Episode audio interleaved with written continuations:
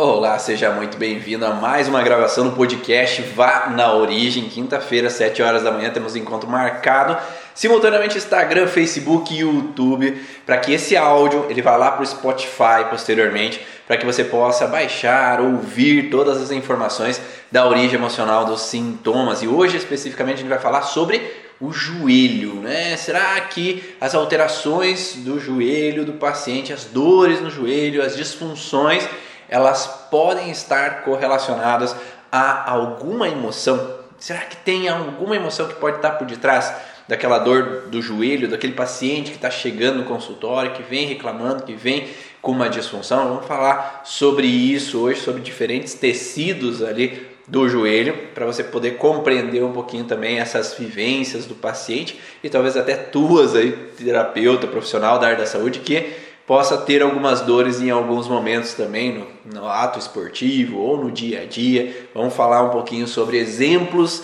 desses contextos e eu vou querer a ajuda de vocês também para compartilharem aqui também algumas informações para a gente ser sempre uma grande troca, né? Sempre uma grande troca essa comunidade Origens de informações para vocês também relatarem os exemplos que vocês veem na clínica, que eu relato os meus exemplos que eu vejo na clínica aqui também. Olá, olá, todos que estão entrando aí dando bom dia. Para quem está assistindo depois, seja muito bem-vindo e vamos entrar na pequena informação do joelho, mas antes disso, nós vamos saber também é que está chegando de primeira mão aqui, pela primeira vez no canal. Meu nome é Ivan Ronaldo, eu sou fisioterapeuta de formação, mas já há 15 anos venho integrando essa relação mente corpo, como as emoções podem interferir nos sintomas físicos e há já 5 anos contribuindo com profissionais da área da saúde e terapeuta para que possam entender também qual pode ser as origens dos sintomas físicos e também emocionais dos pacientes o joelho, né? O que, que é esse joelho? Não sei se você sabe onde fica o joelho, mas eu acho que desde pequenininho já ensinaram para vocês, né? Cabeça, ombro, joelho e pé, né? Aquela baita musicão. O joelho fica ali entre o fêmur e a tíbia, né? Então esses dois ossos da perna, extremamente importante para que a gente possa se locomover. Então é através do joelho que nós temos um amortecimento também do impacto do peso do corpo e é através dele que a gente tem esse jogo de movimento para mexer a perna para nos deslocar. Então o joelho também facilita a locomoção, a caminhada, o movimento de direcionamento para a esquerda ou para a direita. Então às vezes a gente tem esse a gente tem às vezes o Instagram e o YouTube travando também. Vamos ver se volta aqui para quem está ao vivo poder ouvir aqui as informações.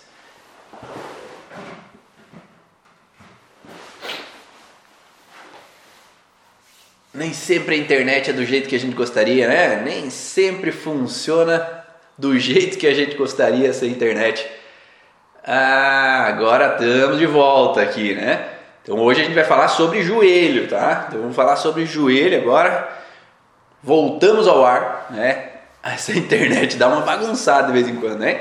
Vamos lá, vamos seguir. Então, nesse contexto do joelho, nós temos alguns tecidos, né? Nós temos alguns tecidos que representam as alterações e dores, né? Muitas vezes, sei lá, me ajuda aí. Quais tecidos você já ouviu que é relacionado ao paciente que chega, ah, eu tive diagnóstico de que, que vocês já ouviram, né? Tem diagnóstico de menisco, que é muito frequente, né? Essa alteração, porque houve alguma queda, alguma batida, houve alguma situação, às vezes, que foi vista como um imprevisto ali e houve uma alteração, uma ruptura de menisco, uma lesão de menisco, né? essas nomenclaturas que são trazidas muitas vezes. Tem a situação dos ligamentos, ligamento cruzado, por exemplo, no joelho, que pode ter uma ruptura através do entorse de joelho seja no futebol, numa prática esportiva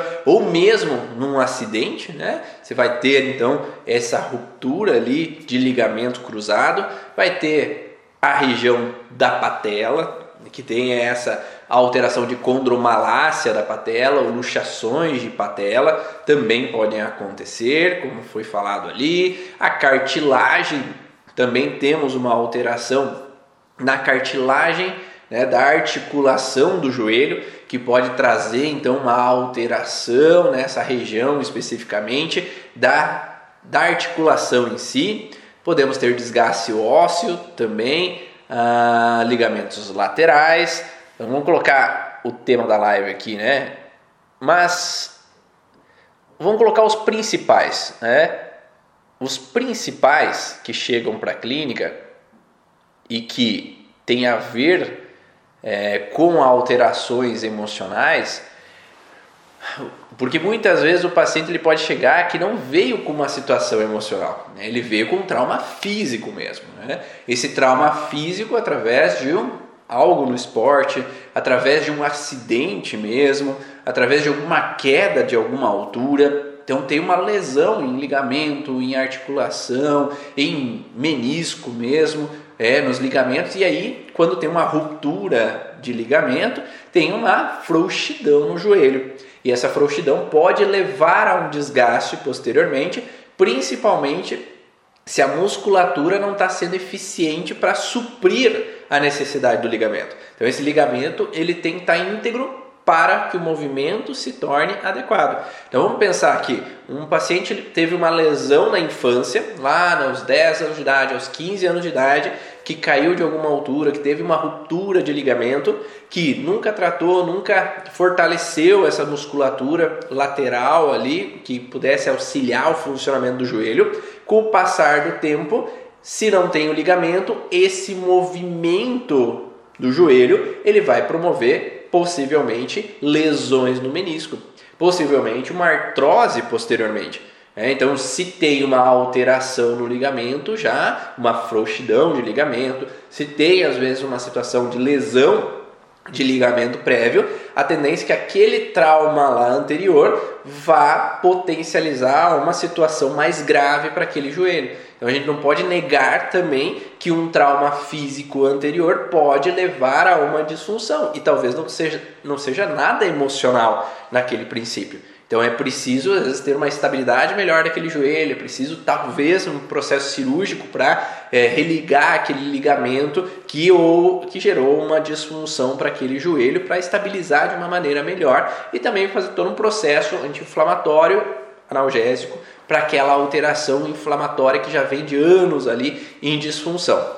Agora, podemos também pensar que um paciente ele pode ter uma frouxidão devido a situações emocionais. E aí essa frouxidão nos ligamentos cruzados, por exemplo, podem levar também uma instabilidade no joelho que pode levar daí para, pelo esforço físico, às vezes corrida recorrente ou de um esporte, de uma, um futebol, um futsal, algum o vôlei, se poder ter um movimento repetitivo que pode gerar uma lesão de menisco traumático, mas por uma questão prévia de fragilidade emocional com relação ao ligamento cruzado. Então nós podemos ter também essa possibilidade, né? Esse ligamento cruzado instável. E aí existe, um, um existe algumas técnicas né, da fisioterapia para avaliar se esse ligamento está com frouxidão ou não. Ou da ortopedia, né? Se avalia essa frouxidão para ver se é a frouxidão que está levando à alteração, à disfunção. Então nós sabemos que tem lesões, sim, físicas que podem desencadear outras alterações no joelho e também temos lesões emocionais que podem levar a alterações físicas para o paciente, principalmente se ele é ativo, né? Se ele pratica muito esporte, se ele age, às vezes de alguns momentos em grande impacto que pode levar a algumas lesões também.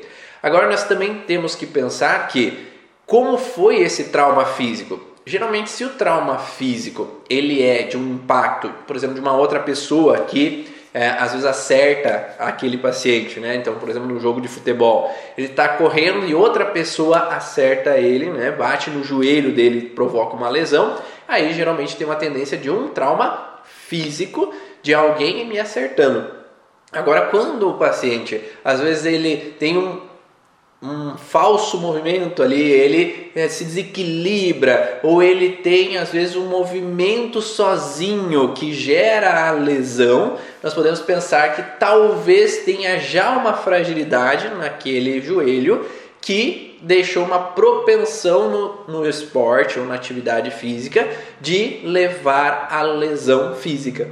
Então, essa diferenciação, não sei se deu para compreender, que quando é um contato de um acidente, quando é uma lesão de uma outra pessoa acertando o paciente, é possível que seja um trauma físico levando alteração ao joelho dele. Agora, quando o paciente se machuca sozinho, dá um pontinho de interrogação a pensar que será que não há alguma situação emocional prévia que deixou uma fragilidade para que ele pudesse se machucar sozinho? Será que já não havia uma frouxidão naquele ligamento que pudesse deixar a ele levar alguma lesão naquele joelho? Ou será que no acidente de carro automobilístico ele estava com a perna direita no freio, mas foi a perna esquerda que teve a lesão no joelho? Tá? Então, se eu estou esticado com a perna direita, a tendência é que eu vou ter uma lesão por impacto mais na perna direita. Agora, será que a perna esquerda tinha a ver com o processo ou já tinha uma fragilidade, por isso que teve uma propensão maior em ter uma lesão daquele joelho esquerdo? Então, tudo isso que a gente tem que pensar na hora do atendimento. Tá? Se realmente é um processo físico, e daí o fisioterapeuta vai ter que trabalhar, o osteopata vai ter que utilizar suas ferramentas para restabelecer aquele paciente, ou se possa ter algo emocional que deixou uma propensão daquela lesão gerar uma alteração. A Manuela fala: o jogador Ronaldo, com aquela ruptura do tendão patelar, acho, acho, será que já havia uma fragilidade ali? Acho que sim, provavelmente que sim. Tanto é que cada vez que ele tinha lesão, ele trocava de time depois quando ele se recuperava. Então, geralmente tinha um padrão ali que fazia ele sair daquele time que ele estava vivendo. Então vamos falar de alguns tecidos específicos, né? Que lá dentro do curso Origens eu aprofundo um pouco mais sobre essa relação do joelho, sobre exemplos desse contexto. Mas vamos pensar primeiramente no menisco. Se o paciente ele tem uma lesão de menisco, o que, que a gente poderia pensar para que, que serve o menisco antes de mais nada? Né? Porque sempre quando a gente vai olhar para uma lesão, um sintoma emocional, nós temos que entender também a funcionalidade daquele tecido no dia a dia daquele paciente. Então, para que, que é usado o menisco? Para que, que ele funciona o menisco? O menisco ele geralmente tem uma função de amortecimento, né? como a Manuela colocou. Então ele vai ter uma função de amortecer o impacto entre duas estruturas. Quais são essas duas estruturas? O fêmur, que é a parte da coxa, né, o osso da coxa, e a tíbia, que é o osso da perna, né, que vai até o tornozelo. Então, a tíbia vai do joelho até o tornozelo. Então, entre a tíbia e o fêmur existe o menisco, que ele vai amortecer o impacto desse joelho né? amortecer o impacto do peso do corpo sobre o joelho. Então, esse amortecimento do impacto é a principal função do menisco, além do deslizamento ali que ele vai facilitar também nesse movimento de deslocamento daquele indivíduo. Mas vamos colocar então como esse senso do principal função ser o amortecimento. Então, se eu tenho uma função de amortecimento sobre o menisco, a função emocional que está por detrás, ela tem a mesma característica, que é uma característica de amortecimento. Mas é um amortecimento, e segundo alguns autores colocam, amortecimento entre duas estruturas. Quais são essas duas estruturas? São duas estruturas rígidas que eu vejo no meu dia a dia e que eu fico no meio delas. É como se eu quisesse ser um mediador aquele paciente ele quer ficar entre as duas pessoas. E pode ser as duas estruturas ser o meu pai e minha mãe. Então eu fico entre o pai e a mãe para amortecer o impacto com a estrutura que eu vejo mais frágil. Então é como se o pai, por exemplo, é eu vejo ele, o paciente vê ele como um agressor e a mãe é a vítima. E aí o paciente se encara como salvador, né? o salvador da pátria. Então ele fica no meio entre o agressor e a vítima. Então é como se eu amorteço o impacto que o pai traz para a minha mãe, para que a minha mãe não sofra. Eu amorteço o impacto que a minha mãe age com relação ao meu pai, para que meu pai não sofra. Então tudo vai depender de quem eu visualizo como a vítima e o agressor. Ou eu amorteço o impacto que minha mãe traz para os meus irmãos. Ou eu amorteço o impacto que meus irmãos trazem para minha mãe. Então, dependendo quem eu vejo como vítima, eu vou estar relacionando com a lateralidade cerebral, a lateralidade do teste do aplauso.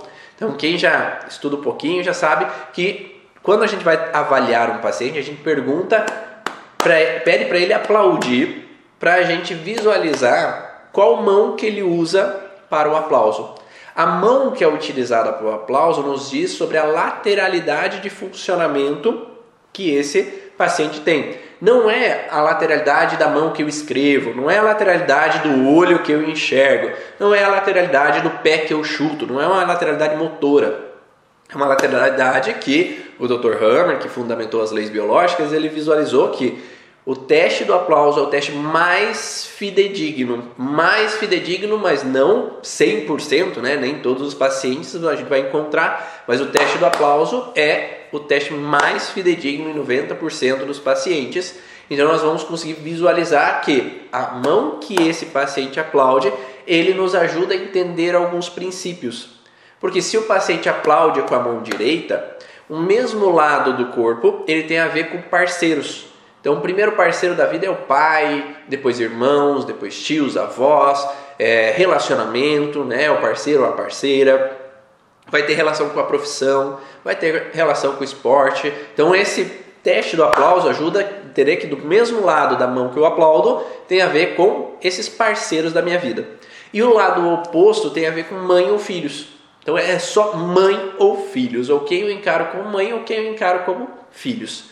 Então, se eu sou destro ou destra, mulher, o lado direito tem a ver com parceiros, o lado esquerdo, mãe ou filhos. Agora, se eu sou canhoto, né, aplaudo com a mão esquerda, o mesmo lado do corpo tem a ver com parceiros. Então, de novo, pai, irmãos, tios, primos, avós, é, parceiro, parceira, enteado, dependendo como se visualiza o enteado, se não vê ele como um filho, mas é é um parceiro, uma pessoa de convivência, amigos, pessoas do trabalho. Do lado esquerdo para o canhoto, do lado direito para o canhoto tem a ver com mãe ou filhos. Então, se esse paciente ele chega e ele é destro e o joelho esquerdo que tem uma lesão de menisco e não foi um trauma físico intenso, não foi uma lesão de acidente, nós tendemos a pensar que ele tem uma intenção de amortecer os problemas da mãe mas ele não consegue. Então eu não consigo amortecer os problemas dos meus irmãos para que minha mãe não sofra. Eu não consigo amortecer os problemas que meu pai traz para minha mãe para que minha mãe não fique triste. Então é como se a vítima da história tem a ver com o membro relacionado, o joelho relacionado ao conflito. A quem eu quero amortecer esse problema. Ficou claro essa relação? Me dá um feedback aí, tá? Me dá, fala assim, sim, não, faz um, um joinha aí, alguma coisa para me ajudar a saber se vocês estão acompanhando. Se esse paciente é destro e o joelho direito que tem lesão, eu vou pensar que eu quero amortecer o problema com algum parceiro. Pode ser meu pai, pode ser um irmão, pode ser relacionamento. Então eu, esse paciente ele pode ter uma sensação de que eu quero amortecer os problemas do meu sogro e da minha sogra com relação à minha esposa, ao meu esposo. Então eu não quero que eles fiquem criticando ele demais. Eu quero apaziguar essa situação para que o meu esposo ou minha esposa não sofra. Eu quero amortecer o sofrimento dela ou dele para que ele ou ela não se frustre. Então é como se eu tivesse essa tentativa de amortecer o problema dos outros para que eles não fiquem mal ou que eles não entrem em problemas. Só que o que, que acontece? No fundo, eu não consigo amortecer. No final, se há uma lesão, é porque eu não me senti capaz de fazer isso. Eu não me senti com uma potência o suficiente para dar conta de amortecer. Porque os tecidos derivados do mesoderma, principalmente tecidos músculo-esqueléticos, que no, no, entendimento do Dr. Hammer ele derivou, né, mesoderma antigo, mesoderma novo, são derivados do mesoderma mais novo, nós entraríamos num padrão então de conflitos de incapacidade, impotência ou autodesvalorização. Ou seja, essa pessoa ela tem uma situação de incapacidade de amortecer o problema, ou uma impotência de amortecer. Então essas palavras são palavras-chave. Então incapacidade, impotência, ou eu me sinto autodesvalorizado, eu me autocritico, eu me autofrustro por não ser capaz de amortecer o problema dos outros. Então eu entro numa frustração, mas vinculadas a uma pessoa é, específica, né, que vivenciou essa alteração ou que eu estou visualizando como a vítima da história. Ah, eu fiz uma artroscopia para retirar o menisco do joelho direito, seguido de dois derrames articulares, sou dessa. Então veja se faz algum sentido para você essas informações. Então eu tendo a pensar que há uma situação onde eu quero amortecer algo, mas eu me sinto ineficiente, incapaz impotente de amortecer o problema dos outros e por isso a lesão acaba surgindo. Quanto mais tempo eu permaneço nessa incapacidade de amortecer o problema da minha mãe, amortecer o problema do meu pai, amortecer o problema dos meus próximos, maior vai ser a inflamação, maior vai ser a lesão que vai ser desencadeada naquele, naquele, naquele menisco especificamente, né, que a gente está falando agora. Então eu vou tender a percorrer muito tempo, e quanto eu tenho muito tempo, eu tenho uma degradação da funcionalidade daquele tecido. E aí gerando uma fragilidade para aquela região específica, e aí pode dar uma propensão maior a ter uma lesão no agachar. Não é isso? Porque nós temos sempre um padrão de associação sobre o joelho. Né?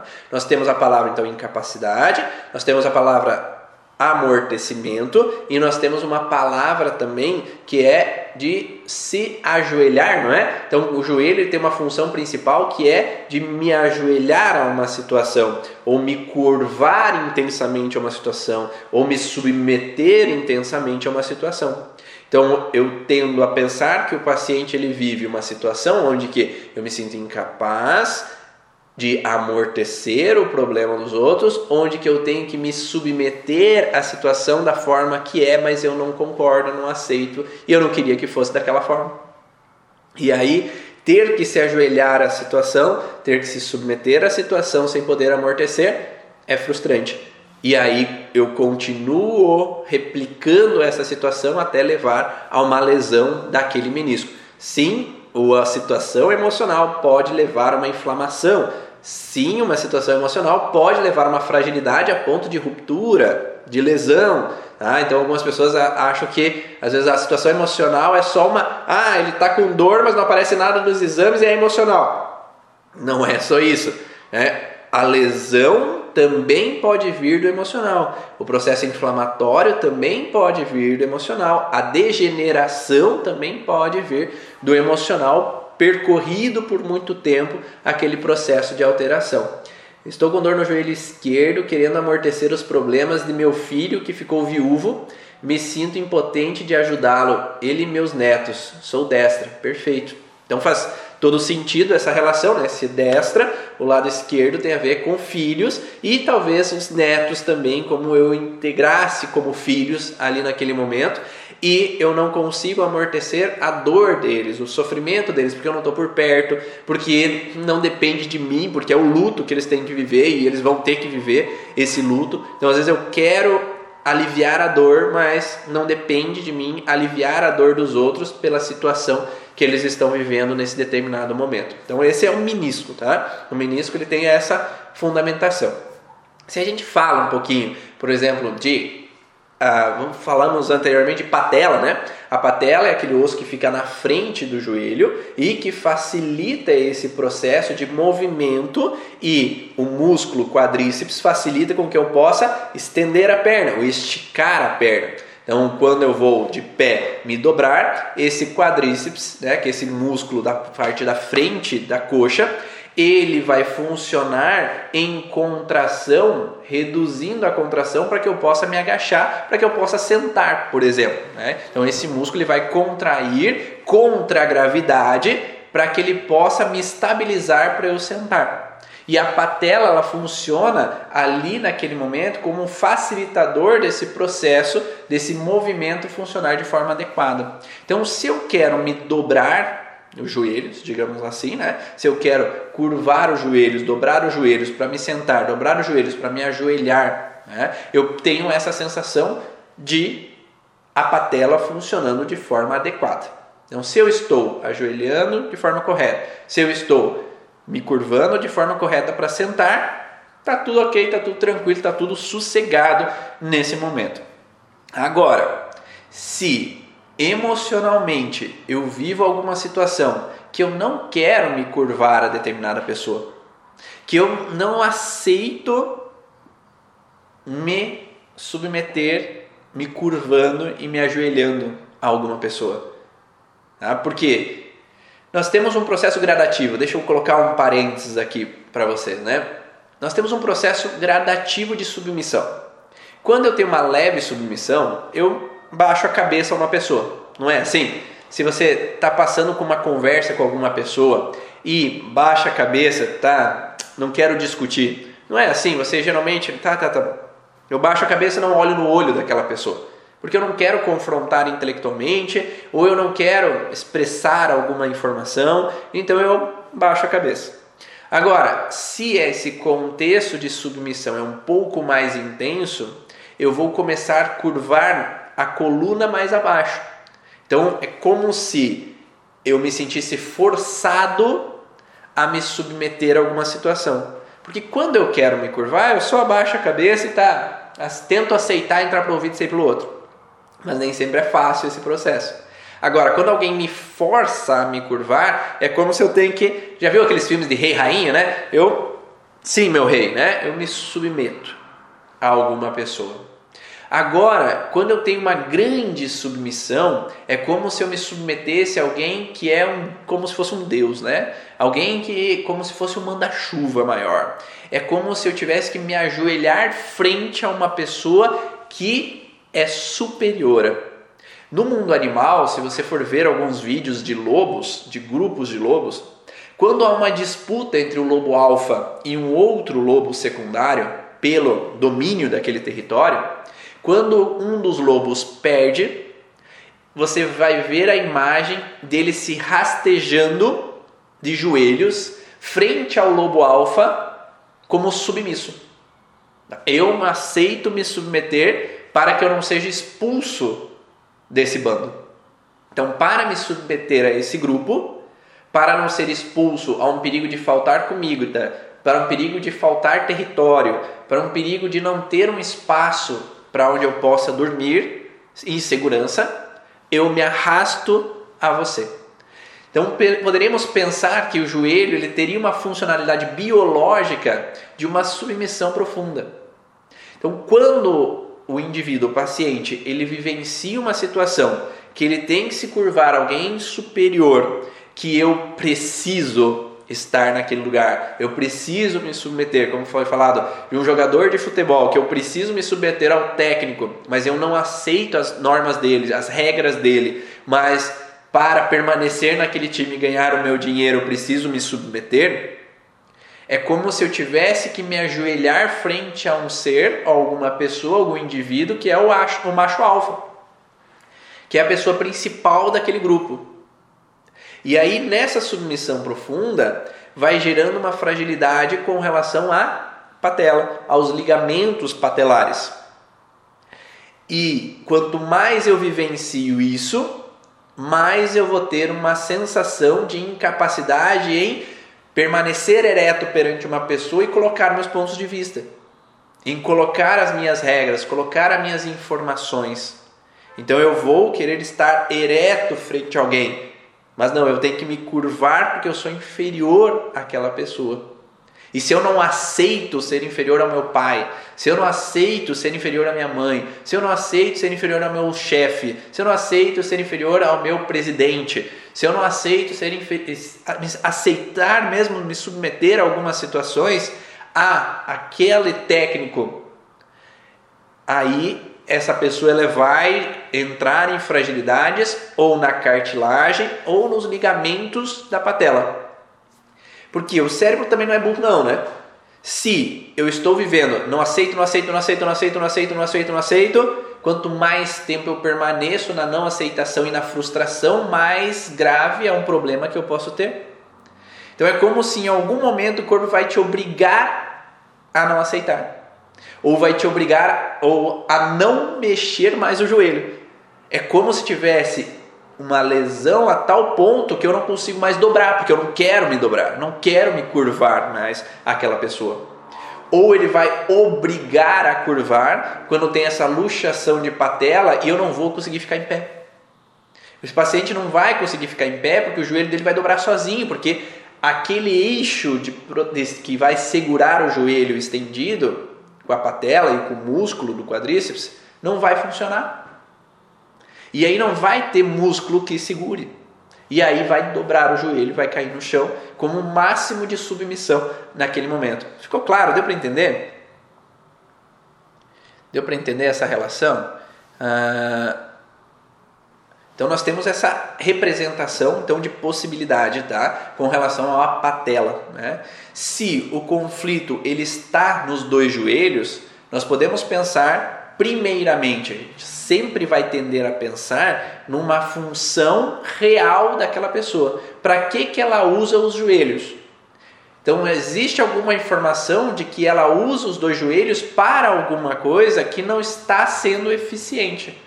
Essa utilização dos dois joelhos para um ato esportivo, a utilização dos dois joelhos para alguma atividade profissional que essa pessoa utiliza, não está sendo potente, não está sendo eficiente. Eu não estou me sentindo capaz de exercer aquele movimento de forma adequada. Então, se uma pessoa, por exemplo, anda de esqui na neve e ele sente que ele não está jogando o movimento do joelho de forma adequada para que ele consiga é, passar pelas árvores, ele não está conseguindo fazer um movimento adequado para que ele consiga atingir a máxima velocidade para chegar ao resultado, ou essa pessoa é, faz ginástica olímpica ginástica rítmica.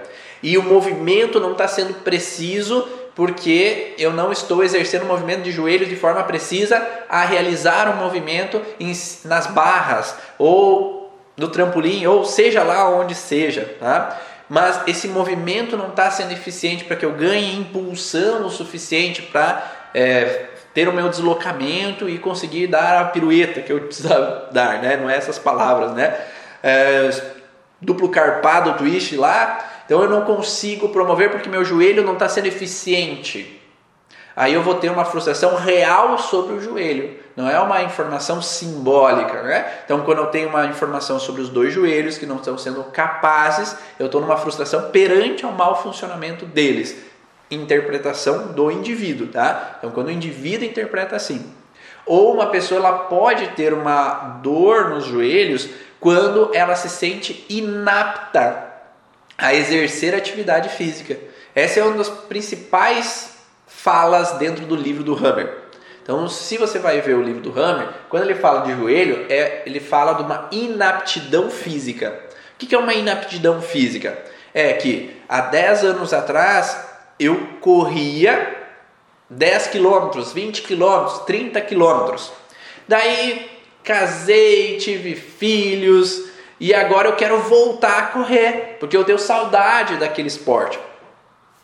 E aí a pessoa começa a correr e dá 100 metros, esgotou. Eu não aguento. Pá, mas antes eu corria 10, 20, 30 quilômetros e agora eu não consigo correr nem 100 metros. Claro, a pessoa ela não está apta a correr. Ela não está mais se sentindo capaz de correr porque Teve um baita tempo que ela ficou parada. E essa sensação de inaptidão na atividade física, ela também pode gerar lesão, né? Ou dores no joelho. Não sei, não sei se vocês já viram atletas que voltam à atividade E, mas logo que eu voltei, comecei a ter lesão no joelho. Logo que eu voltei, comecei a sentir dor no joelho. Sim, porque quando eu volto e me sinto incapaz de realizar aquele movimento de forma eficiente, conseguir correr de forma eficiente, eu gero uma fragilidade e inaptidão ao movimento físico, ao joelho. E aí começa a ter uma dor, mas a dor não vem na fase de estresse, ela vem quando a pessoa começa a se sentir que ah, agora eu estou conseguindo correr um pouco mais, agora eu estou conseguindo correr um pouco mais. Então quando ela começa a sentir que está conseguindo ir, né? conseguir ir um pouco mais, conseguir ir um pouco mais adiante. E aí vem a inflamação, porque daí eu relaxo a situação de, de alteração. Ah, ou de andar, né? Então eu não conseguia andar, daí agora eu consigo andar, eu posso entrar nessa alteração. É, e aí pode entrar nessa é, disfunção, né? De ativação dessa inaptidão, de não me sentir apto o suficiente. Eu estava lendo algumas uns questionamentos aqui, então vamos voltar. Nesse sentido, quando nós entramos nessa inaptidão, eu vou entrar na dor. Depois, quando eu consigo ir, consigo correr, consigo voltar, daí vai que vai. Depois passa essa dor porque eu me sinto mais capaz posteriormente e aí eu saio daquele problema, daquela lesão. Então temos esse padrão de inaptidão real. Agora, se a dor é nos dois joelhos, também nós podemos ter um contexto simbólico, onde a pessoa ela pode ter uma situação de ter que se curvar a duas duas referências. Então eu tenho que me curvar meu pai e minha mãe. Eu tenho que me submeter às regras do meu pai e da minha mãe. Mas eu não queria, eu não aceito, não era o que eu gostaria. Eu tenho que me curvar à referência do, da minha mãe e do meu, sei lá, tio, né? porque o pai talvez não esteja mais. Ou eu tenho que me curvar aos meus filhos, me submeter ao que eles mandam, né? quando eles adultos, porque eles acham que eu não tenho mais como me comportar, como eu ir e vir sozinha. Eu não sei que eles acham que eu já não tenho mais a capacidade de fazer comida em casa. Então eu tenho que me curvar às regras que eu não concordo com relação aos meus filhos e com relação a minhas é, noras ou meus genros. Então eu tenho que me curvar a duas pessoas. Então eu tenho que me submeter a duas pessoas. Isso nos idosos não é muito difícil de acontecer, né? Fala a verdade aí. É? Então agora você não pode mais morar sozinha, mãe. O pai, agora você não pode dirigir sozinho. Então é como se tivesse que se submeter profundamente, onde eu não tenho mais a capacidade, a capacidade física de me deslocar. Onde eles não acham que eu tenho mais a capacidade física de ir e vir onde eles me proíbem ali e aí eu não posso ter a capacidade de fazer as coisas do jeito que eu quero porque eu tenho que me submeter às regras dos outros. Ou eu tenho que morar com o filho e com a nora e aí eles querem me mandar e eu não tenho mais meu território. Daí vai ter outros conflitos de bexiga, por exemplo, junto, de fragilidade, uh, dificuldade em segurar a, a urina. Então vão ter uma sucessão de fatores associados mas no joelho especificamente, nesse contexto de articulação, nós vamos pensar nessa relação de eu ter que me curvar profundamente a esses indivíduos, né? Muito comum mesmo, e assim os joelhos gritam, exatamente.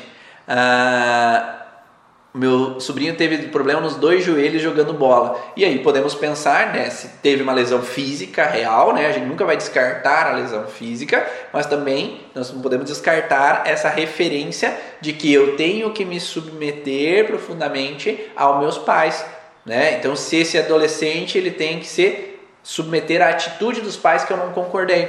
E os pais estavam em processo de separação e ele não sabia com quem ficar.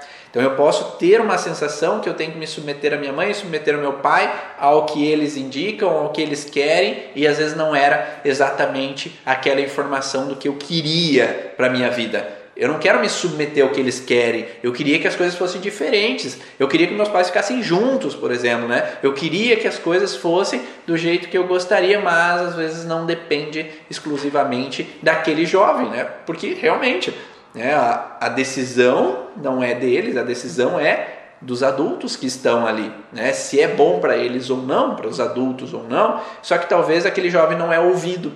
ele não se sente que as pessoas estão ouvindo o que eu quero dizer, eles não sentam comigo para eu desabafar. E aí, quando eu fico na frustração, calado, sofrendo, quieto comigo mesmo, eu tenho geralmente as alterações, as disfunções. Porque a primeira base de um conflito emocional acontecer é viver no isolamento, é de não poder conversar com ninguém, desabafar com ninguém, expressar o que eu sinto para ninguém. E aí eu fico na frustração contínua daquele processo que eu estou vivenciando ali naquele momento. E aí nós temos também o ligamento cruzado né, do joelho. Para que, que serve o ligamento cruzado? Ele serve para estabilizar o joelho. Então eu vou estabilizar o joelho, eu vou mantê-lo estabilizado para que ele não tenha uma frouxidão ou para que eu, na hora que eu vire o joelho para a direita, então eu vou virar o meu pé porque eu quero ir para a direita. Ele vai segurar para que ele não desloque demais, né? Para que não fique que nem curupira, né? O pé virado para para as costas, né? Então eu vou ter uma estabilidade para que ele vire até certo ponto o pé ou vire para dentro para até certo ponto o pé, o pé poder virar, né? Então eu vou virar o, a perna, a parte de baixo ali do joelho até certo ponto, porque eu vou ter uma estabilidade dos ligamentos cruzados. Então eles vão se manter para não ter esse deslocamento exagerado.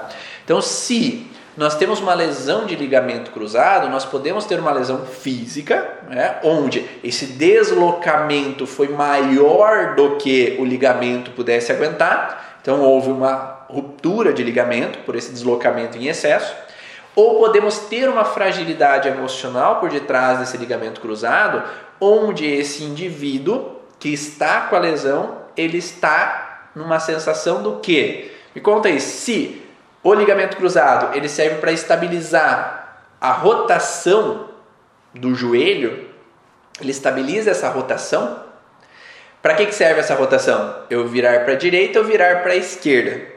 Se eu tenho uma lesão nesse ligamento, tem a ver com um contexto emocional onde o indivíduo não sabe em que lado ir, para que lado tomar, para que direção é a melhor da vida dele. É como se ele tivesse dividido sobre dois planos.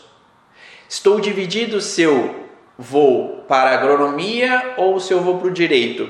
Eu estou dividido para essa parceira ou essa parceira, ou esse parceiro ou esse parceiro, ou estou dividido entre a minha mãe e minha esposa. Né? Eu estou dividido não é tomar uma escolha errada necessariamente, mas é estar dividido sobre duas escolhas. Tomar uma escolha errada geralmente vai dar um tornozelo de fragilidade. Tá? Aqui é enquanto eu permaneço durante um bom tempo dividido sobre duas escolhas. É como se eu estou para lá e estou para cá. Né? Eu estou dividido entre essas duas escolhas. Se caso eu compro uma bicicleta, Pode ser, pode ser, pode ser nesse sentido. Então eu estou dividido sobre duas escolhas: se eu vendo a empresa ou continuo nessa empresa que está às vezes indo para falência. Se eu fico com a esposa ou com a amante, ou se eu fico com o esposo ou com a amante, com o amante, né? Então eu estou dividido sobre dois planos e aí, quanto mais tempo eu permaneço dividido, se eu fico do lado do pai ou do lado da mãe, se eu vou com o pai morar ou vou com a mãe morar, se eu fico do lado dessa ou daquela pessoa, se eu tomo essa direção ou aquela, quanto mais tempo eu fico dividido sobre dois planos, durante essa fase de estresse, eu vou ter uma degradação do ligamento. Então eu vou ter uma necrose tecidual do ligamento. Então esse ligamento ele vai ficando mais fraco durante essa fase vai ficando mais difícil de estabilizar. E aí vai gerando uma frouxidão nesse ligamento. Então, o paciente ele pode ter uma frouxidão devido ao contínuo processo onde ele não se sente pleno para escolher para a direita ou para a esquerda, para ir para cá ou ir para lá. Você fica como funcionário, você pega a supervisão do cargo, pode ser, né? Então essa divisão sobre dois planos que geram então essa fragilidade. E de novo, a gente não pode negar que possa haver um trauma físico. Mas agora, se a gente pensar que uma pessoa, um cliente, ele teve uma fragilidade onde ele vem há um ano numa situação onde ele está dividido sobre dois planos. Se ele casa ou compra bicicleta, se ele fica morando com a mãe ou vai morar com a esposa, ou se ele trabalha com esse com essa direção, se ele trabalha como administrador ou como terapeuta. Então eu estou dividido sobre dois planos. E enquanto eu estou dividido com esses dois planos, eu vou jogar o vôlei, eu vou jogar o futebol, e eu já tenho uma fragilidade no ligamento, aí eu posso encontrar um buraco no campo. Eu posso às vezes dar uma pisada em falso e ter um uma ruptura do ligamento, porque ele já está fragilizado durante um tempo. Ele já está sensível por um bom tempo, por essa degradação que ele foi vivendo. E aí esse simples movimento, às vezes abrupto, ele pode gerar uma lesão, enquanto para outras pessoas talvez façam o mesmo movimento e não geram a tal lesão. Porque a fragilidade já se encontra naquele ligamento.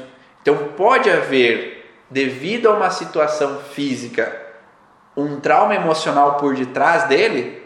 Sim, então o trauma emocional anterior, enquanto se está vivendo aquela situação não resolvida, pode deixar uma propensão durante uma atividade física ou durante algum movimento, às vezes de descer de um caminhão, por exemplo, para uma pessoa que trabalha com caminhão, às vezes pisar em falso e ter uma ruptura de ligamento, devido a uma fragilidade prévia já existente naquele joelho. E aí é preciso colocar as possibilidades se estava sendo vivido essa situação de estar dividido sobre dois planos. Mas lembre que o que eu falei anteriormente também, que é uma verdade que se essa fragilidade de ligamento ela existe ali e tem uma frouxidão, há uma propensão a ter lesão também no menisco posteriormente devido a atividades de grande impacto esportiva. Porque se há uma fragilidade, ele não tem a estabilidade que deveria para que promova aquele, aquele movimento adequado. É, caio jogando bola e lesão no joelho e tenho que fazer uma cirurgia. Então depende se caiu realmente sozinho, né? Ou se houve alguém que me esbarrou. Se cair sozinho, às vezes pode ter uma fragilidade emocional por detrás que levou uma lesão.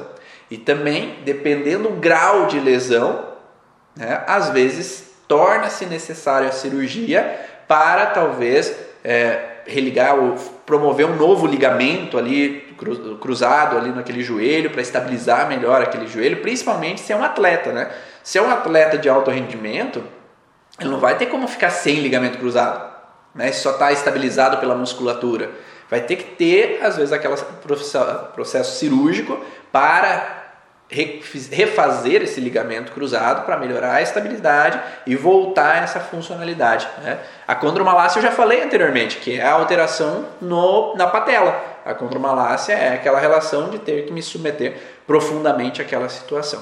Então, falando sobre alterações relacionadas ao menisco, alterações relacionadas ao ligamento cruzado, alterações relacionadas à artrose e alterações relacionadas à condromalácia ou alteração na patela, e espero que vocês tenham gostado dessas informações. Claro que eu falo um pouco mais sobre cada um desses detalhes dentro do curso Origens, para explicar um pouquinho mais sobre a relação, né? todo o sentido, todo o passo a passo do entendimento de cada uma dessas nuances para ter uma informação melhor. Então, se você quer saber um pouco mais, você que é terapeuta, profissional da área da saúde, quer conhecer mais a fundo esse contexto da origem emocional e integrar esse funcionamento dentro do teu atendimento clínico, vem com a gente para o curso Origens. O site de inscrição é www.cursoorigens.com. Lá tem mais informações, mais conteúdo do que funciona, como funciona, como é a organização do curso Origens, para você entrar junto dessa comunidade Origens e também ganhar mais experiência sobre a origem emocional dos sintomas. E aí como que a gente vai entender essa relação? Como que a gente vai trabalhar com o paciente?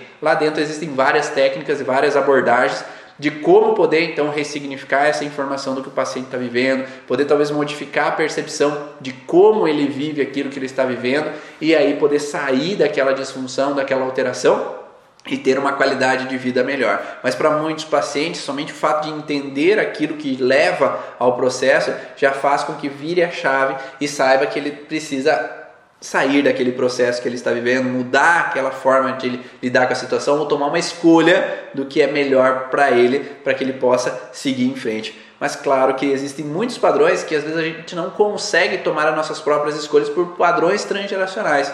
E aí esse paciente que está dividido sobre duas mulheres, talvez existem lá no transgeracional um avô que tinha duas esposas, que tinha a esposa e a amante que moravam na mesma casa e aí esse estado conflitivo veio de uma situação prévia que precisa ser trabalhada para que esse processo do transgeracional não fique replicando na história da família, porque um homem que em algum momento lá, que falei do bisavô, né, ter duas mulheres, se o tataravô perdeu a esposa muito cedo e sofreu muito com a morte da esposa, os descendentes eles têm que ter duas para que eles não precisem sofrer quando uma morrer, porque daí eu tenho a outra qualquer coisa, eu não estou só, eu não estou sozinho. Então a gente precisa entender um pouquinho mais da história que está por detrás dessa informação, do porquê que é necessário estar dividido sobre dois planos, por que é necessário amortecer o problema dos outros, porque em algum momento alguém morreu e eu não fui capaz de amortecer essa situação, ah, ou no transgeracional